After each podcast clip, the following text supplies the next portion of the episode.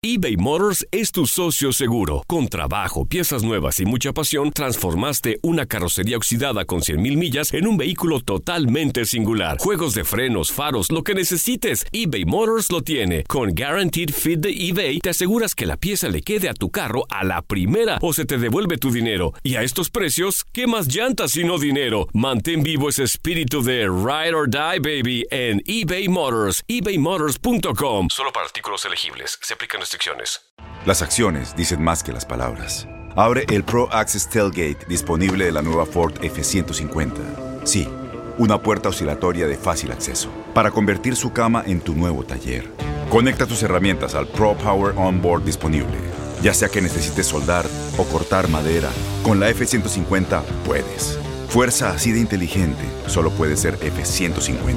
Construida con orgullo Ford. Pro Access Tailgate disponible en la primavera de 2024. When something happens to your car, you might say,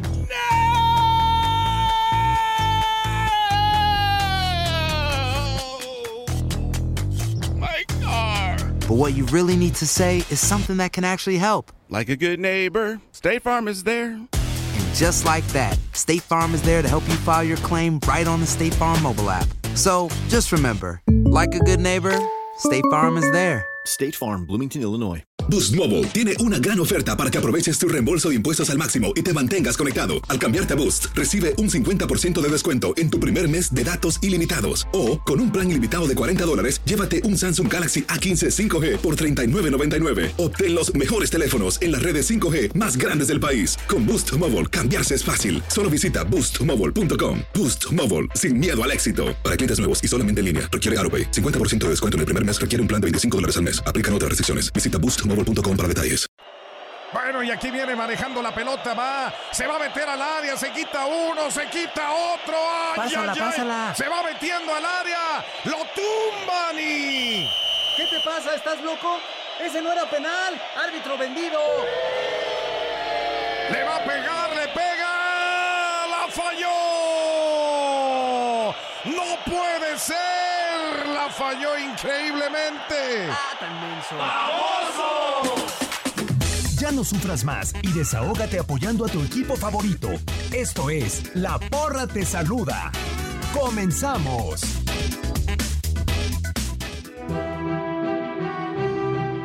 El clásico joven tiene en la historia de su rivalidad un capítulo que jamás se borrará de la mente de los americanistas y cruzazulinos. Se trata de la final del Clausura 2013, un duelo que se definió de forma cardíaca a favor de las Águilas y que dejó una herida imposible de borrar para la máquina.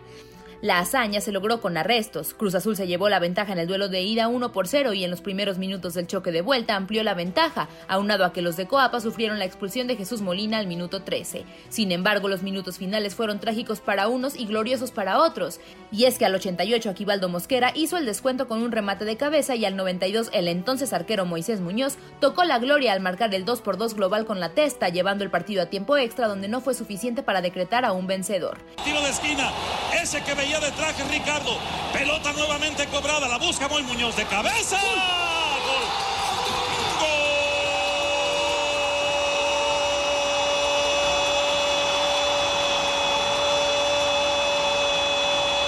Gol del América.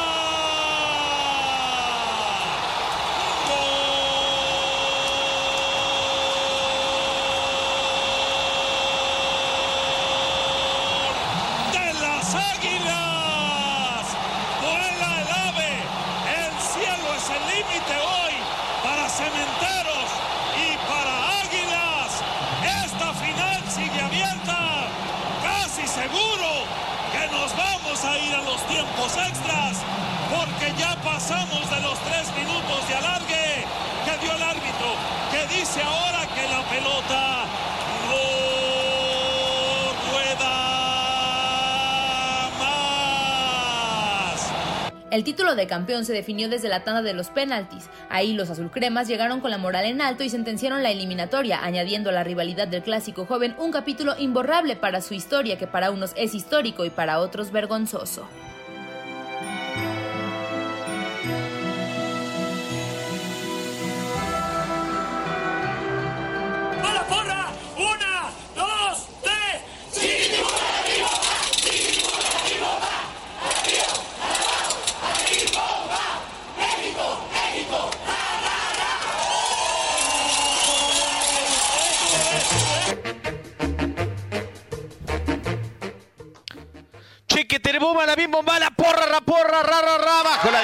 Controles operativos de Toño Murillo.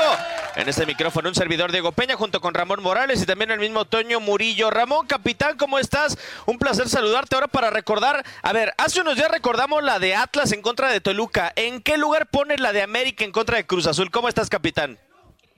Muy bien, Diego, gusto saludarte a ti, a Toñito y a toda la gente que nos escucha en la porra. Ay, qué buena pregunta. ¿En qué lugar? Eh, híjole, yo creo que puede ser eh, una de las de primer lugar porque fue uno de los más que más rating tuvo, ¿no? Basándonos en esa situación. Sí, sobre todo por la lluvia y por mil y un cosas, Antoine. De alguna u otra manera fue una final muy completa, muy emocionante. ¿Cómo estás, Toñito? ¿Cómo estás, Diego? Te mando un fuerte abrazo, al igual al capitán Ramón Morales, hasta casita ustedes. De verdad, espero que estén muy bien ustedes y su familia. Y a todo el público de TUDN Radio, que ya nos sintoniza, pues contento, emocionado con lo que vamos a recordar hoy. Sí, coincido con ustedes, una final que estará en la memoria no solamente de, de americanistas y de cruzazulinos, sino de todos los que nos apasiona el fútbol. Este, creo que futbolísticamente nos quedó de ver, pero al último fue cuando comenzó la emoción, el drama y creo que ahí, pues, eh, insisto, todo el mundo la recordará por siempre esa final. Sí, y para recordarla de la mejor manera en la línea telefónica tenemos a un campeón de aquel 26 eh, de mayo de clausura 2013, del 2013, Juan Carlos El Negrito Medina. Juan Carlos, ¿cómo estás? Un placer saludarte, Diego Peña, en este micrófono, junto con Ramón Morales, Toño Murillo. ¿De qué te acuerdas de aquella final, Juan Carlos? Hola, buenas tardes, Diego, Toño, Capi, Ramoncito, un gusto saludarlo siempre. A, Igualmente. A todos y muy agradecido que, bueno, que siempre nos tengan en los bonitos recuerdos. Y bueno, que me acuerdo, todo ahorita escuchando todo lo que se dice antes de iniciar el programa, lo que ustedes mencionan, pues yo creo que siempre se te va a enchinar la piel. ¿Y quién más te lo puede decir? Pregúntale a Ramón, que vivió tantas cosas así. Yo creo que esos partidos te dejan en un marco eh, que no que no es fácil de olvidar y que al contrario se extraña muchísimo el volver o el poder volver a jugar un, partido que haya quedado en la, en la mente de, de tanta gente, tanto de Cruz Azul como de América y de toda la gente que, que le gusta el fútbol. Ramón. Sí, hola Negrito, gusto en saludarte. Te mando un fuerte abrazo. Espero que todo y toda tu familia se encuentren muy bien. Gracias, igualmente. Ya lo, ya lo dijiste, ¿no? Eh, si, si fuera como un tipo de película que supieras que, que iba a terminar así, lo quieres volver a jugar 20 veces, ¿no? no, esta es la situación. Pero, pero es lo bonito, ¿no? De vivir esa adrenalina. Yo te pregunto, estoy viendo un poquito la alineación. Fue un partido muy parejo.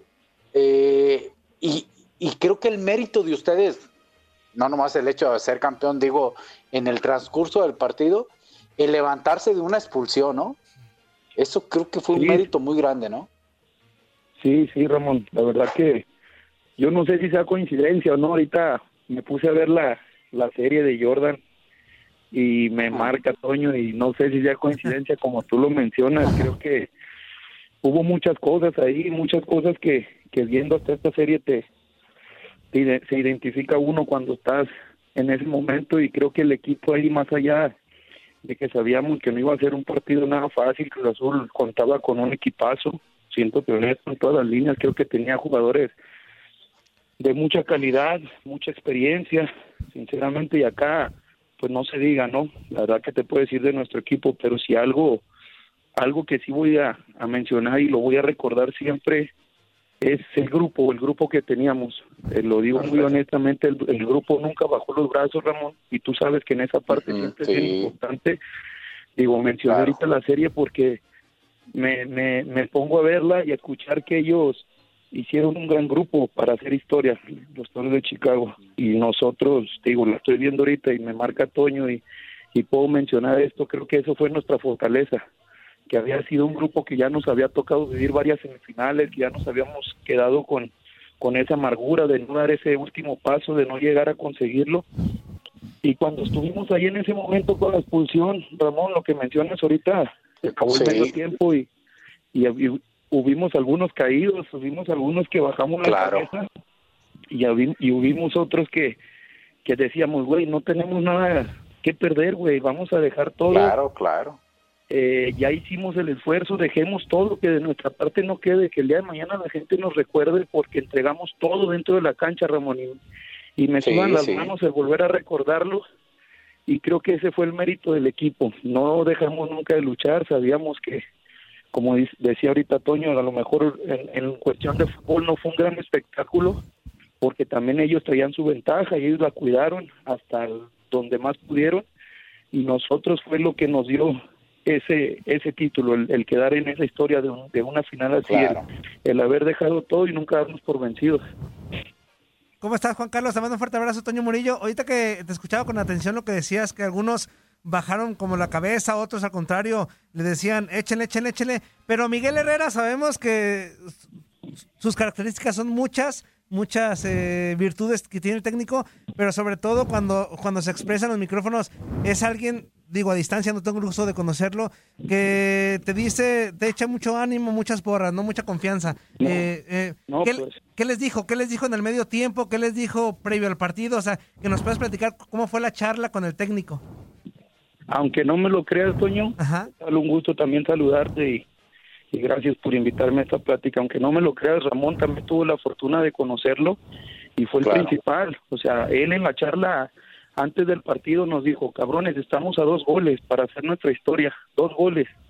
Y al medio tiempo necesitábamos los mismos dos goles, o sea, para meternos a la pelea por el título. Y él nos decía, hey, estamos igual que como em- empezamos, vamos a levantar la cara y cuando él empezó a contagiar al grupo así de esa manera, pues fue que algunos nos levantamos y dijimos, sí cierto, cabrón, pues vamos, no pasa nada, no pasa nada, dejemos todo y vamos a sacar esto adelante, pero él, él claro que ha sido un, técnico con esa mentalidad siempre de nunca bajar los brazos, de que siempre traes lo mejor, de que te hace crecer porque te hace disfrutar el fútbol, te hace que te exijas en el entrenamiento, eh, siempre estar pendiente de todos. Y yo creo que ese día pues no, no era para menos. Entonces yo creo que sí fue una parte muy importante al entrar al vestidor con esa euforia que se le caracteriza gritando, motivando, no nos dio otra charla más que no bajáramos los brazos, dejáramos todo y que no dejáramos de disfrutar ese partido, que nos olvidáramos del, del resultado, que el resultado iba a ser consecuencia de que si no bajamos los brazos aún siendo 10 hombres. Diego. Juan Carlos, tengo una duda. Hace poquito Paul Delgadillo, el árbitro de esa final, salió y señaló que, que el, gol de Aquivaldo Mosquera lo pudo haber anulado. Y hay dos jugadas polémicas en la final, no nada más eh, eh, esa anotación por parte de Aquivaldo, porque está claro que Chucho Benítez, aunque el balón ya iba para adentro, pues intenta eh, tener intención de empujarla en pelota. Eh, te voy a preguntar a ti, ¿la expulsión de Molina era desde tu punto de vista o no era? Y si te hubieras anulado o no ese gol de Aquivaldo. No, ¿cómo lo voy a anular si yo quería ganar? No digo, di, Diego, no manches. Voy a anular. Eh, eh, eh, eh, es más, no voy a entrar ni en polémica. no, no te creas. No, digo, digo oye, hoy, hoy, hay, hoy hay herramientas que llevaron a tomarlas en cuenta por todas esas cosas, esas situaciones. No, y te lo vuelvo a repetir. Estoy viendo esta serie y pareciera como si tuviera algo de, de, de- de, no sé, de, de- que algo que ver. Cuando juega una final, su primer final, final Jordan le pegaron, lo hicieron como quisieron. Y él no se quejó, él siguió trabajando. O sea, yo no te puedo decir que no era, a lo mejor sí era. O sea, vamos a ser honestos.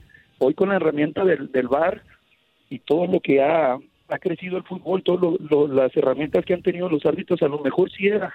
También la expulsión de Molina, sí, sí era. O sea, nosotros en ningún momento nos quejamos ni dijimos que, que no era la expulsión ni nada. Es parte del fútbol, es parte de la esencia del deporte.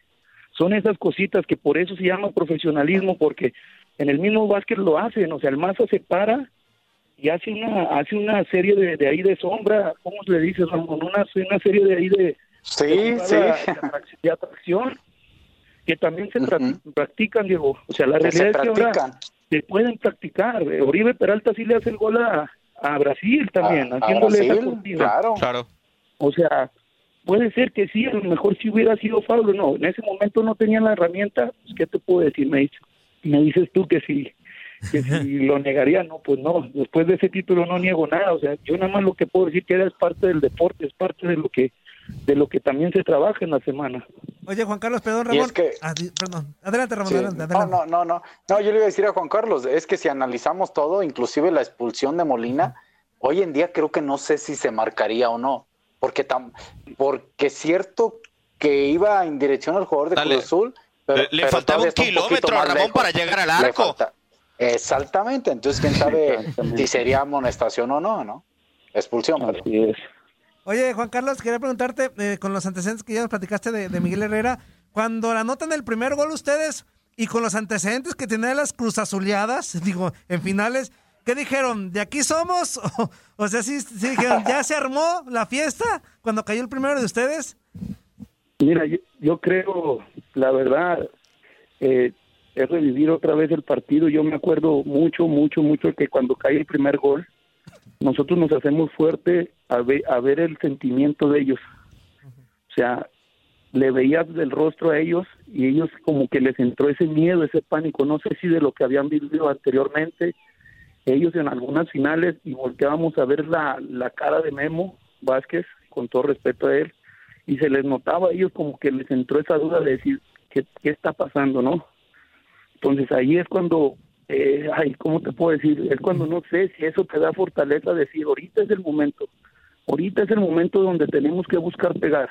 Y creo que el equipo lo entendió bastante bien, porque si revives el partido, ahora que ha habido la oportunidad de ver tantos partidos que han puesto eh, de tiempos atrás, de, torneos atrás, vuelves a recordar eso, que, que empieza a gritar Miguel y empezamos a gritar todos, vamos, vamos, vamos, sigamos, sigamos, sigamos, porque notábamos a los jugadores de Cruz Azul que, que, entraron a, es, a esa duda, a ese miedo, a esa inseguridad que, que, en un partido así creo que no, no, no lo puedes regalar en ningún momento. Y, y, sobre todo, perdón, eh, Diego y, y, Toño, y sobre todo, Negrito, esa sensación de, de que le dicen el, el ¿cómo se dice? La, la, suerte del campeón. Ahorita analizando un poquito el partido, en el primer tiempo eh, tuvieron para empatar el partido, en una jugada al minuto 40 para acabarse antes el Con primer Raúl. tiempo y, exactamente. Creo que fue de Raúl. Y- sí. de Raúl, exactamente. Y en el segundo tiempo, al ir ganando Cruz Azul al 61 por ahí, tienen para irse 2-0 el Cruz Azul y una toma de decisiones equivocada, que eso es parte del fútbol. El ser humano tiene milésimas de segundo para decidir. Eh, no le dan la pelota a un jugador de Cruz Azul que venía entrando solo, no recuerdo ahorita el nombre. Este, la para Barrera. muy bien Moy. Barrera, Barrera, y, y- Barrera, Barrera, Barrera tenía para dársela, perdón Ramón, Ándale. Teófilo, creo que era Teófilo o al, o al Chaco, por el otro lado. por el otro lado, tira y la para muy bien Muñoz. Digo, son jugadas claves de tomas de decisiones que, que tienen esa típica suerte del campeón, o no sé si así lo veas, no sé si lo has percibido No. eso. ¿ves? Hubo, hubo un momento, Ramón, te lo, te lo digo y digo, tú lo has vivido en todo momento, que sí los notábamos a ellos muy confiados. Y, y es donde vienen esas jugadas, porque también Teófilo tiene otra, que tenía que, para poder haber hecho una jugada generoso y nos hubieran metido, yo creo que el 3, el 4-0, como tú dices, porque Raúl no había metido esa jugada, y ahí ellos nos hubieran matado. Pero como tú dices, yo creo que ya la, la historia, ya todo está escrito y la suerte también cuenta, y creo que en ese día estoy totalmente de acuerdo que la Virgencita de Guadalupe estuvo con nosotros y nos dejó la rosita ahí en el, en el, en el vestidor, porque también hay que tener esa fortuna, hay que, hay que ser realistas. Estamos hablando con toda la Claro. del mundo que sí fue un partido muy bonito en todos los aspectos y que también fuimos muy afortunados. Pues tío, Cruz Azul siempre merece su respeto, su mérito, porque es una gran institución y, y creo que ellos hicieron su partido y nosotros contamos con la suerte que necesitas para ser campeón en ese momento. Diego. Oye, Juan Carlos, tengo una duda. Durante la tanda de penales, si mal no estoy, se resbala Alejandro Castro. Si no, y también si no mal no estoy, es el eh, es el penal definitivo que falla Cruz Azul. Eh, de alguna u otra manera, ustedes cuando vieron la cancha, el, el tormentón que cayó en la en el Estadio Azteca y dijeron nos vamos a penales, pues hubo alguna decisión de, oigan, nos cambiamos los tachones o algo por el estilo para evitar resbalarnos. ¿Tuvieron algún plano? ¿Les pasó por la cabeza pues resbalarse en un escenario así? En una final, Diego, no puedes dejar ningún detalle al aire. Eh, otra vez lo vuelvo a repetir, yo creo que el que vivió más partidos de todo esto, el que tiene la mayor experiencia y siempre lo respeto, amigo Ramón, te lo puede decir, no puedes dejar ni un detalle. Eso lo tienes que ver desde que calientas. Ya desde el inicio tienes que saber que en una final, o sea, si no lo, si no lo puedes dejar ir en un partido de, de fase regular, Imagínate en una final, ni un detalle se te puede escapar, o sea, y creo que bueno, hay jugadores ya, eso es comodidad de cada quien y nosotros siempre lo hablamos en el vestidor. A ver, cabrón, lo, lo ideal es que te pongas los mixtos, ahora son mixtos, porque ya no son de seis. Lo, lo ideal es que te pongas los mixtos, ¿por qué? Porque no te vas a estar resbalando ahorita.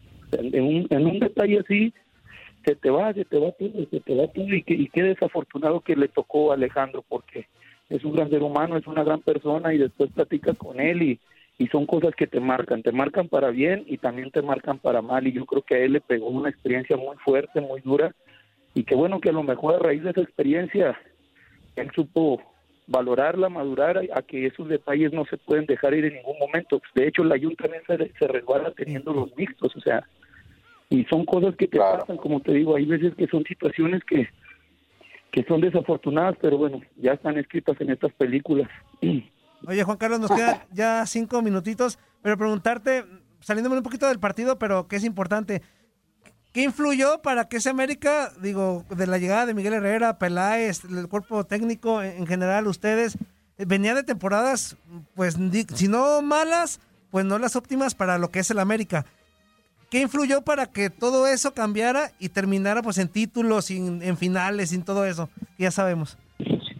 Bueno, eh, sí se pasó un momento difícil antes de que llegara Miguel y, Ricardo. Creo que hicimos uno de los peores torneos en la, en la historia de, de América.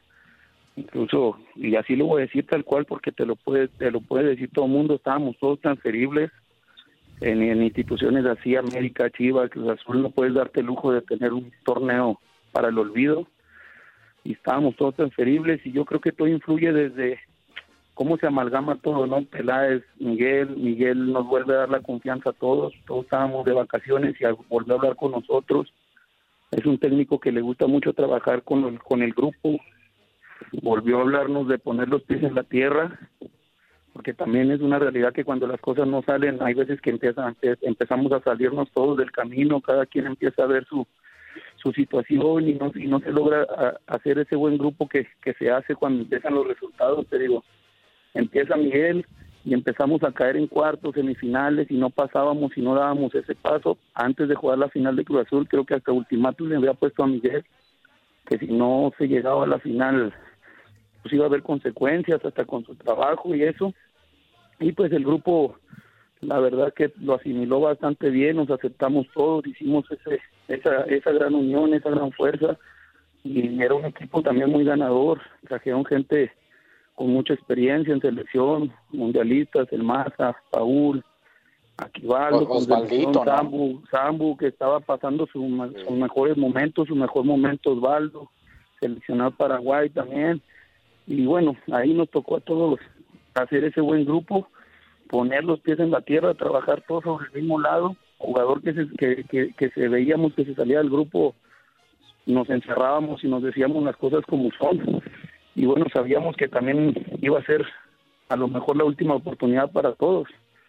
Porque te digo, en ese equipo no sabes, en ese equipo haces un gran torneo y te ponen transferible al que viene, así es. Así es la exigencia ahí, así es como tienes que trabajar. Por eso aprovechar en ese momento, tratar de, de ganar todo, de dejar la historia, porque no sabes si tengas mu- muchas oportunidades de, de poder vivir eso. Sí, totalmente de acuerdo. Juan Carlos, te queremos agradecer por tu tiempo y muchas gracias por permitirnos recordar junto contigo esta gran final del fútbol mexicano. No, al contrario, un gusto saludarlos y gracias como siempre, aquí estamos a la orden. Dios los bendiga y un abrazo a sus familias, cuídense mucho. Igualmente, Igualmente, un Juan abrazo. Carlos. Abrazo, Juan Carlos. Hasta luego, abrazos.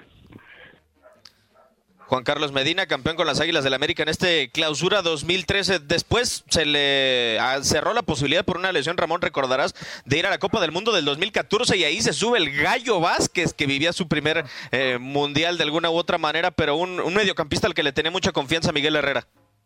Sí, y que era casi lo más seguro que, que iba a ser su mundial del negrito por la confianza y el conocimiento que tenía Miguel sobre él, ¿no? Eh, esa lesión sí lo, lo merma, lo baja, y bueno, así pasa, ¿no? A veces las, eh, las lesiones para unos, a veces son oportunidades para otros, y ahí aprovechó el Gaito Vázquez. Aquí lo, aquí lo, lo botana es, digo, con todo respeto, ¿qué pasa con Cruz Azul, Ramón? ¿Qué pasa con Cruz Azul? ¿Por qué ha perdido tantas finales así en los últimos minutos, segundos? O sea, ¿por, ¿por qué? Perdón, me exalté, pero me acordé más bien de Cruz No Azul. sé, no, no lo, no, no lo sé, Toño, pero son cosas que no, no, no, ni los mismos jugadores ni nadie te puede explicar. Yo te pregunto, ¿tú crees que Castro sabía que el cabezazo de Moy iba para afuera? No. ¿Sabía no, no. Castro que estaba ahí ya Corona? O sea, No. eh, son, son la situaciones que no, no, que no te las sabes, que, que son cosas que pasan y que no hay quizá palabras para explicar esas situaciones que, que suceden, ¿no? Muy difícil, de otra galaxia, tal cual, en este 4 de mayo, el día de las guerras de las galaxias. Por lo pronto vamos a ir a corte comercial y regresamos en la porra a través de tu DN Radio.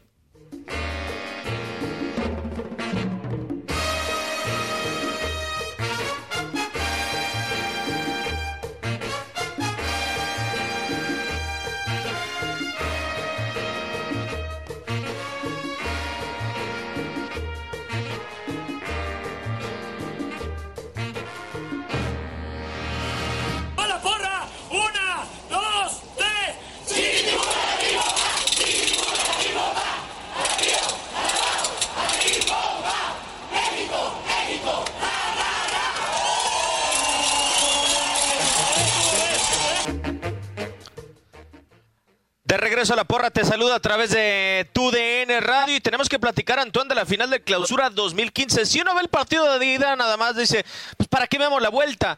Pero afortunadamente sí tuvimos un muy buen partido de vuelta. Sí, de acuerdo, que, que es muy raro. Primero, lo que ocurrió en la ida fue muy raro, ¿no? Eh, un 5-0 que tú dices, hombre, este, pues ya está todo liquidado, como tú bien lo acabas de mencionar, Diego, y no te esperas, a lo mejor no es tan atractiva la vuelta. Pero cuando comenzamos a ver la vuelta, Ramón, que uno, y luego dos, y luego tres, tú decías, bendito sea el fútbol. Ahorita va a haber un empate en el global porque veíamos al Querétaro darle con todo a Santos. Hasta ahí llegó 5-3 en el global. Pero realmente lo que nos eh, demostraron ambos conjuntos, que yo creo que nadie esperaba que llegaran a la final, así para ser muy claros. Pero lo que nos regalaron fue vibrante.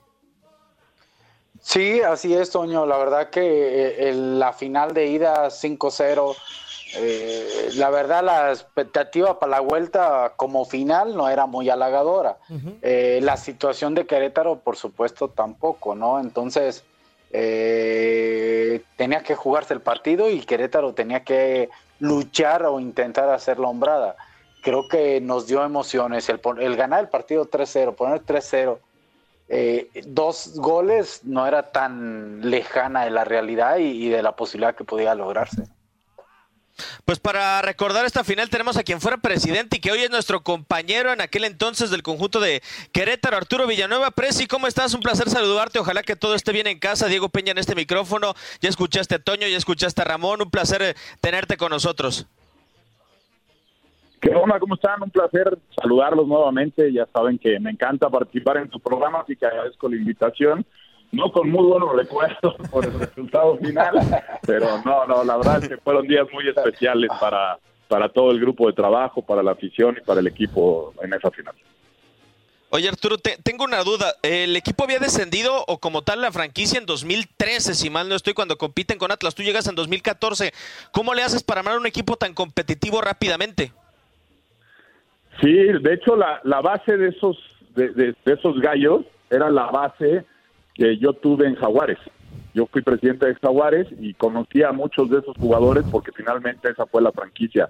Jaguares pasó a ser Querétaro eh, en la venta del equipo. Entonces yo conocí ahí algunos jugadores y, y, pues después delineamos ¿no? lo que teníamos eh, posiciones claves, como era la portería en ese caso, que se, se vino la, la llegada de Thiago Volpi, queríamos un jugador franquicia que fue eh, trajimos a, a Ronaldinho, un jugador con experiencia, buscamos a, a Ciña y hicimos eh, las compras de William y de Camilo.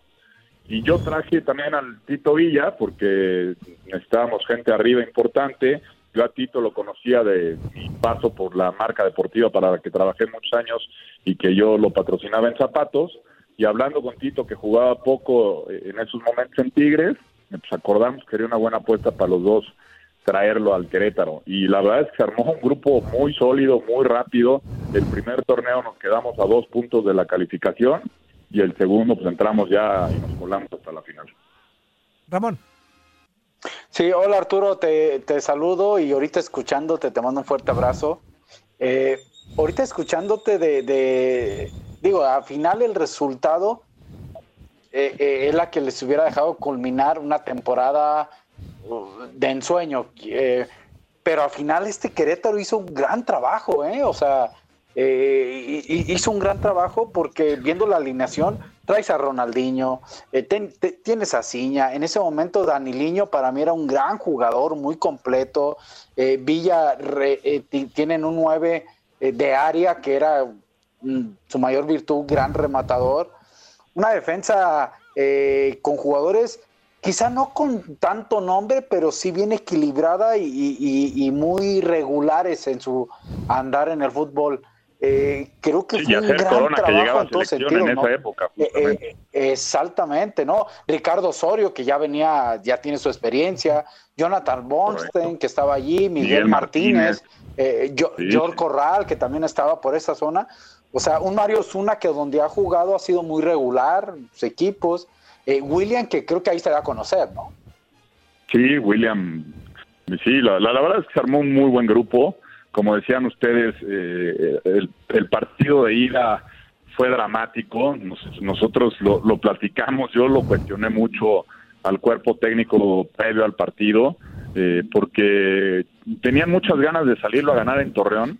Y yo les decía que, que, pues, que eran dos partidos, ¿no? Que nos fuéramos con calma, que el segundo partido Claro. lo recibíamos en casa con nuestra gente, que no había necesidad de salir a buscarlos tanto, porque además estadísticamente en ese torneo, Santos, eh, los primeros 20 minutos de local era su fortaleza más importante. Y nuestros peores números de todo el año eran los primeros 20 de visita eh, en cualquier cancha. Al minuto 20 íbamos perdiendo 3-0 ese partido. No nos metieron 20 porque Thiago sacó 10 y los potes nos ayudaron en otras. Y sí, el, el panorama la verdad es que era sombrío para la vuelta, pero a mí me sorprendió mucho la gente en Querétaro.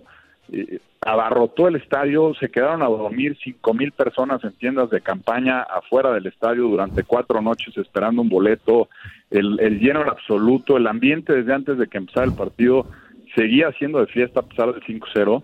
Y yo me acuerdo que antes del vestidor, antes del partido en el vestidor, les hicimos un video motivacional a los jugadores. Y, ahí yo hablo, yo no sabía que me grabaron tiempo después, me llegó la grabación de mis palabras, y yo lo que les decía es, no, no, no me importa qué pase el día de hoy. No, no, no sé cuál va a ser el resultado final. No sé si nos alcance meter 5-0. Pero de algo estoy seguro, que hoy la gente que llenó el estadio tiene que salir orgullosa de su equipo. Me vale madre el marcador, pero la gente que llenó el estadio y durmió cuatro días afuera tiene que salir orgullosa de su equipo. Y ustedes, por ustedes mismos y por su familia, tienen que salir orgullosos de lo que suceda hoy en el terreno de juego. Y en el primer tiempo estábamos 3-0. O sea, el, el estadio se caía Sí, a sí. pedazos.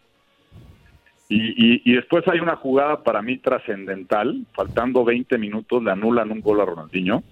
Yo he hablado con muchos árbitros, la, la mitad me dicen que está mal anulado y la mitad me dicen que está bien anulado. Él con una jugada igual gana una Copa del Rey en España. Y después hay una jugada, un atajadón del Pat- ah, de Marchesín al Pato Rubio, una, un tiro, una media vuelta abajo, que si cualquiera de esos dos goles hubieran sido para adentro, les metemos tres más. No, y te quedas sin estadio aparte porque se cae. no, o sea, Sí, caray. Sí, la verdad fue fue fue impre- impresionante también porque termina el partido, al final termina 5-3 el global. Y, y de verdad, yo creo que había pasado una hora después del silbatazo y no se había ido una sola persona del estadio. O sea, es la, la primera vez que entendí este rollo del campeón sin corona fue ahí, porque la gente estaba de fiesta, no paraban de aplaudir a los jugadores, nos hicieron dar como tres vueltas olímpicas, o sea, nos sacaron como héroes del estadio cuando habíamos perdido. Fue, fue la verdad, lo, lo platico y todavía me pongo chinito. es que aparte Arturo, te mando un fuerte abrazo, Toño Murillo. Es que más allá del resultado, Arturo, y de, y de las ganas que le echaron, eh, sobre todo en, en la vuelta, digo, no, no en la ida, no quiere decir que no le echaron, pero la gente aparte era algo histórico, ¿no? La primera final de- del equipo como tal, un equipo que históricamente ha sufrido este, descensos y, y el público al verse en una final tenía que disfrutarlo y yo estaba seguro que independientemente del resultado iba a ser una fiesta y más si ustedes como institución le regalan el casi remontar un marcador tan adverso, pues es entendible la pachangota que se armó, ¿no? Sí, la verdad fue, fue sumamente especial. Yo creo que el, el, el regalo o el reconocimiento a eso llegó pocos meses después cuando ganamos la Copa. Creo que ahí sí la comunión ya con la afición y el Estado y la gente y el grupo de trabajo fue absoluta y por eso supo tan especial esa Copa porque como fue el, nos quedamos a un pasito del campeón sin corona, pues por lo menos nos merecemos esta otra. Y fue una copa especial porque además en el camino nos tocó Toluca, Cruz Azul y Chivas, ¿no? Fue una copa nada sencilla. O sea, en, en ese orden nos tuvimos que, que despachar a tres grandes, ¿no?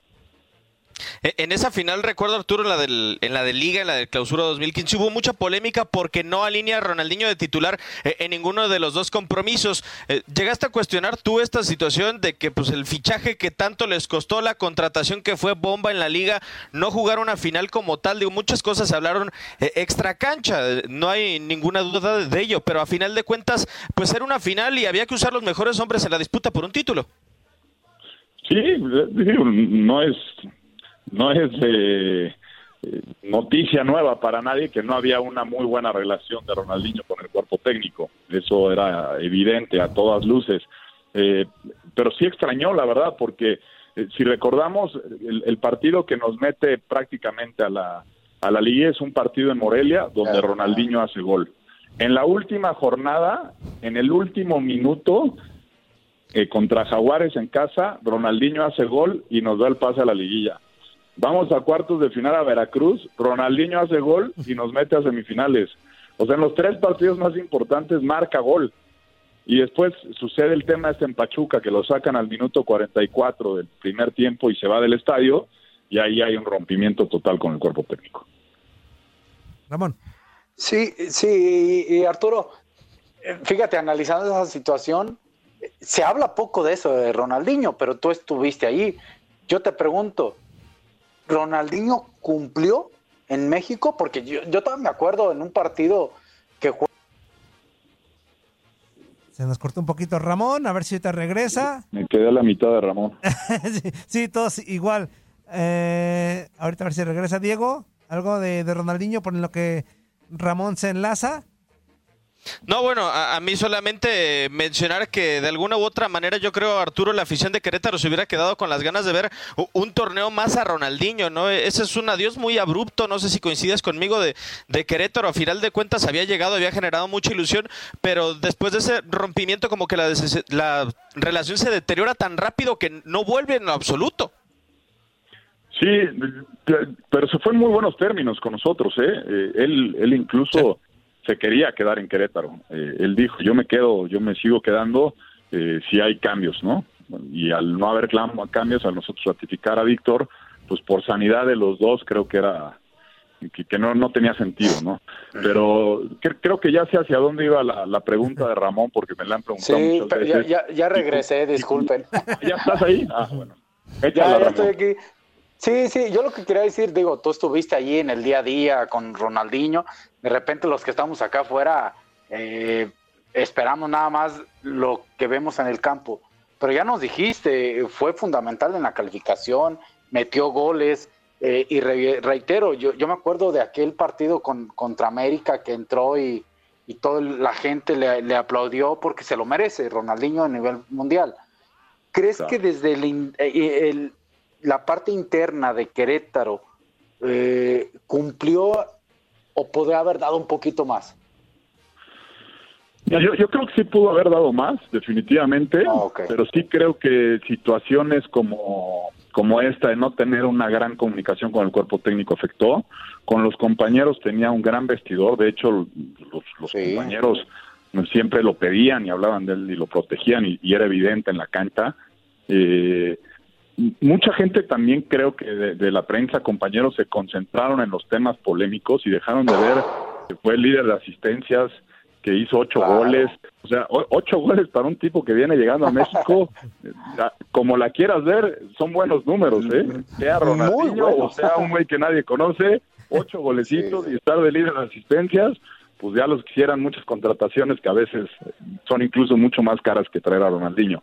Entonces, yo, yo, creo que en términos generales, no solamente por lo deportivo lo que nos dio a conocer a Querétaro en el mundo, las puertas que a mí me abrió después para negociar con otro tipo de jugadores y técnicos, los contratos comerciales, eh, pasamos de tener 400 abonados a 14 mil, las marcas que nos buscaron después de eso, o sea, es un antes y un después en el equipo, como lo quieran ver. Hay muchos detractores y a cada rato discuto en Twitter sobre este tema, pero pues no hay peor ciego, ciego que el que no quiera ver. Llenamos un año entero todas las canchas donde nos paramos, siendo el Querétaro.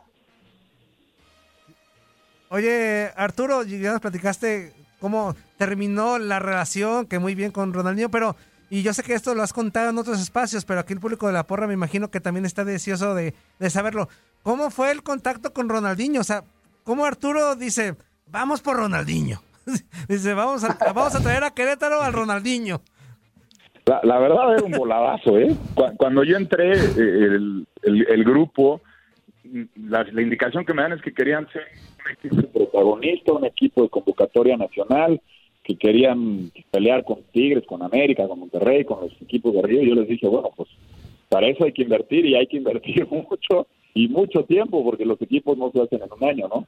Este, al final, eh, yo les hablé que el- lo primero que tendríamos que hacer era tener, como llaman los gringos, un jugador franquicia, ¿no? Para poder ten- pues, dar un golpe en la mesa inmediato y, y que el grupo se sintiera su llegada al fútbol que nunca había estado dentro del fútbol. Y así, con, con la verdad, era, hicimos una lista de cuatro o cinco jugadores de renombre y cuando quieres traer figuras de ese tamaño, pues lo primero es que no tengan un contrato vigente. Si tienen un contrato vigente, económicamente la operación se vuelve imposible, ¿no? Eh, tienes que apostar todo en salario sin que haya un traspaso. Y Ronaldinho acababa de ganar la Libertadores un mes antes y nosotros leímos en periódicos y en diferentes espacios que había roto su relación con el equipo porque después de la Libertadores el presidente de ese equipo y abrió una página de internet donde decía si ves a Ronaldinho en la noche denúncialo. Ronaldinho se sintió muy ofendido que después de tantos años gana una Libertadores prácticamente con goles de él, Libertadores que fue cuando murió su, su padre y, y estuvo muy emotivo, hizo un par de golazos que se puso a llorar y dieron la vuelta al mundo esos festejos, pues cómo era posible que pues que le pagaran de esa manera, ¿no? Entonces yo por amigos en común eh, eh, puedo tener una reunión en Porto Alegre con el hermano de Ronaldinho, eh, parecía la verdad un tiro muy lejano poder convencerlo, eh, total estando con el hermano le habla a Ronaldinho y le dice pues está aquí el mexicano este que te quería conocer y Ronaldinho dice pues vénganse para Río de Janeiro y los invito a comer a la casa fuimos al día siguiente a Río de Janeiro llegué a comer a su casa un fiestón de 50 personas. Y, platicando ahí con él en la alberca literal me dijo que, pues, que por qué lo quería traer a México. Y le dije que porque a mí nadie me había marcado tanto en el fútbol como él por su sonrisa y por la alegría que contagia en la cancha y que eso era lo que yo buscaba para el proyecto que, que me acaban de encomendar y me dijo, oye, pero estás enterado de pues de los rumores de la noche y lo que acaba de pasar aquí en Brasil y tal. Le dije, sí. Le dije, conmigo hay dos condiciones. Mientras no le faltes el respeto a tus compañeros y nunca estés por arriba de la institución, nos vamos a entender bien. Y se volvió y le dijo al hermano, nos vamos a México. Y a los dos días estábamos en México. Oye, Arturo, Ah, tengo una duda. Ahora que mencionas el tema de la lista, ¿quiénes eran los otros en la lista? Y tengo otra duda. E- Ese no es solo el único fichaje bomba. O sea, co- consigues a Bucetich de alguna u otra manera recién desempacado de la selección de manera mexicana de la peor manera, quizá, ¿no? Pero ¿cuá- ¿cuándo y cómo también se da el contacto para conseguir a Bucetich? Sí, con Bucetich, eh, nosotros veníamos trabajando con, con Nacho Ambriz. La verdad, a mí me encantaba cómo, cómo trabajaba el equipo. Siempre lo he dicho y, lo he dicho en muchos espacios. Para mí, Nacho, junto con Miguel, hoy con diferencia, son los dos mejores técnicos que hay en México, con diferencia. Eh, pero de esas cosas raras en el fútbol, ¿no? El equipo trabajaba muy bien, jugaba muy bien, pero no se daban los resultados. Y yo Nacho y le dije, si los siguientes dos partidos no sumamos, voy a tener que tomar decisiones, Nacho. Y, y ahí fui, yo iba a reunirme con, con Bucetich en Monterrey, íbamos a ir a jugar a, Monterrey, eh, iba- íbamos a reunirnos con él, que él vivía ahí en ese momento, y desafortunadamente una noche antes perdemos el partido, eh, un partido donde el equipo jugó muy bien, muy muy bien, y entra Cardona al minuto 92 de cambio, y la única pelota, pelota que tocó la colgó del ángulo. Entonces, pues hablé con Nacho, tuvimos que pues que terminar el contrato como ya lo habíamos acordado un par de semanas antes y pues ya al día siguiente que tenía la reunión con Bucetich para empezar a ver, pues le dije, pues está el equipo y ahí en la primera reunión nos pusimos de acuerdo. Mira, y, y de la lista, ¿quiénes eran los otros, aparte de Ronaldinho? Faltó esa, faltó esa. Faltó esa, Arturo, faltó esa, Arturo. U- unos por ahí. Oh, bueno. Te, te- te puedo decir con los que sí negociamos después que estuvimos muy cerca. Eh, Con Víctor Valdés el contrato estaba prácticamente firmado. Yo fui a Manchester, él venía después de Ronaldinho, pero yo justo antes de ir a Manchester había ido a ver a un delantero brasileño. Y el portero que jugó enfrente de ese, de ese brasileño era Thiago Volpi.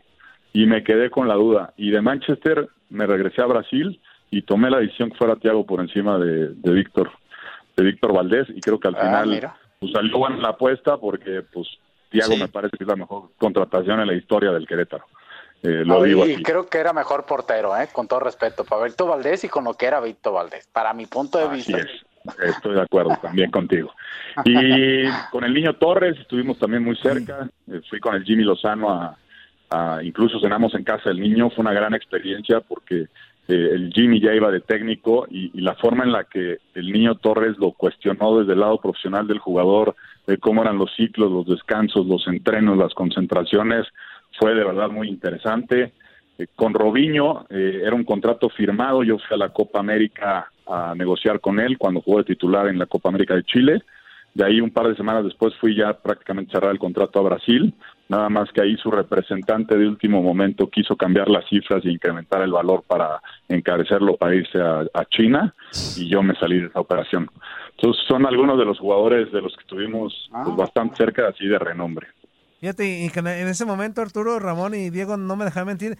De repente nosotros de lejos decíamos, ah, son como rumores de prensa, no, no. Y ahorita nos estás, no, de verdad, o sea, suenan como a, a cosas lejanas, pero ahorita qué bueno que Arturo nos dice, no, o sea, sí nos plantamos con ellos y estuvimos muy cerca de eso, o sea, para de repente, Lo, lo de lo de Julen Lopetegui también fue real. Julen estuvo a punto de venir a dirigir el Querétaro y, y esa fue una decisión desde el grupo propietario del club que no viniera. Y, y Ah, mira. Creo que hubiera sido una gran apuesta Julen en México, la verdad. Previo a la selección y previo a Real Madrid. No, bueno, una, hubiera sido una grandiosa apuesta. Si mal no recuerdo, estaban selecciones me- menores de, de España, pero bueno, te agradecemos por tu Él tiempo, ya había Arturo. salido selecciones menores. Ah. Pero sí, hubiera sido una bonita apuesta. Sí, hombre. Mil gracias, Arturo, por la plática, se puso muy Un buena. abrazo, Arturo. no, al contrario, gracias a ustedes como siempre. abrazo amigo. Hasta luego, abrazo. Hasta luego. Oye, mira de lo que se Pues entera uno, platicar Diego, de, y, Ramón. y- íbamos a platicar nada más de la final de clausura 2015. Eh, Es que, es que la final tenía poco, con todo respeto lo digo. Digo, ya, aunque hizo la, estaba intentando hacer hombre a Querétaro, ya el 5-0 era una losa. Eh, Ramón, solo los Pumas hacen las hazañas, ¿no? O sea, que ya... Sí, Pues te quedaste muy cerquita. Lo empataste para después irlo a perder a penales. No, oye, nos queda un minutito, pero sí tiene razón Ramón. Yo creo que ah, el tema Ronaldinho indiscutiblemente también tenía que acaparar más que la, que la final como tal, ¿no? O sea, ten- el saber por qué lo trajo, este, todo eso creo que acaparaba más que, que el hablar de la final como tal. Diego. Sí, pues ya prácticamente estamos por finalizar la porra. Agradecerte a ti, Toño, a todos los que nos sintonizaron y pues o invitarlos a quedarse a- en la programación de TUDN Radio y a seguir recordando la próxima semana más finales en los torneos cortos de la Liga MX. Un servidor Diego Peña les agradece. Antoine, como siempre, un placer. Muchas gracias. Vámonos, amigo. Buenas tardes a todos. Hasta la próxima, Ramón. Buenas tardes. Hasta la próxima, buenas tardes. Al Fútbol Club al ratito, nos vemos. Y también un servidor Diego Peña los invita a que se quede con Fútbol Club en unas horas más a través de TUDN Radio. Esto fue La Porra Te Saluda. Quédese con toda nuestra programación.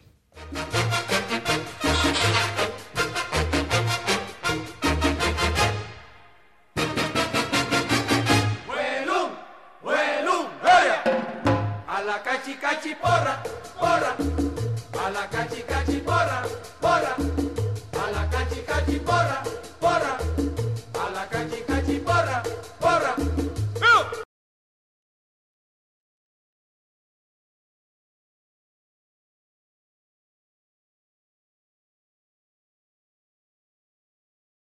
Boost Mobile tiene una gran oferta para que aproveches tu reembolso de impuestos al máximo y te mantengas conectado. Al cambiarte a Boost, recibe un 50% de descuento en tu primer mes de datos ilimitados. O, con un plan ilimitado de 40 dólares, llévate un Samsung Galaxy A15 5G por $39.99. Obtén los mejores teléfonos en las redes 5G más grandes del país. Con Boost Mobile, cambiarse es fácil. Solo visita boostmobile.com. Boost Mobile, sin miedo al éxito. Para clientes nuevos y solamente en línea, requiere AroPay. 50% de descuento en el primer mes requiere un plan de 25 dólares al mes. Aplican otras restricciones. Visita para detalles. Este abril te invitamos a nuestra feria virtual Univisión Contigo rumbo a la universidad. Conéctate virtualmente con representantes de colegios y universidades en la costa este, desde Nueva York a Florida. Aprende sobre ayuda financiera, becas y otros recursos para continuar tu educación. Regístrate para asistir y para la oportunidad de ganar una tableta. Te esperamos en Univisión Contigo rumbo a la universidad del 3 al 9 de abril. Regístrate ya en univision.com diagonal universidad.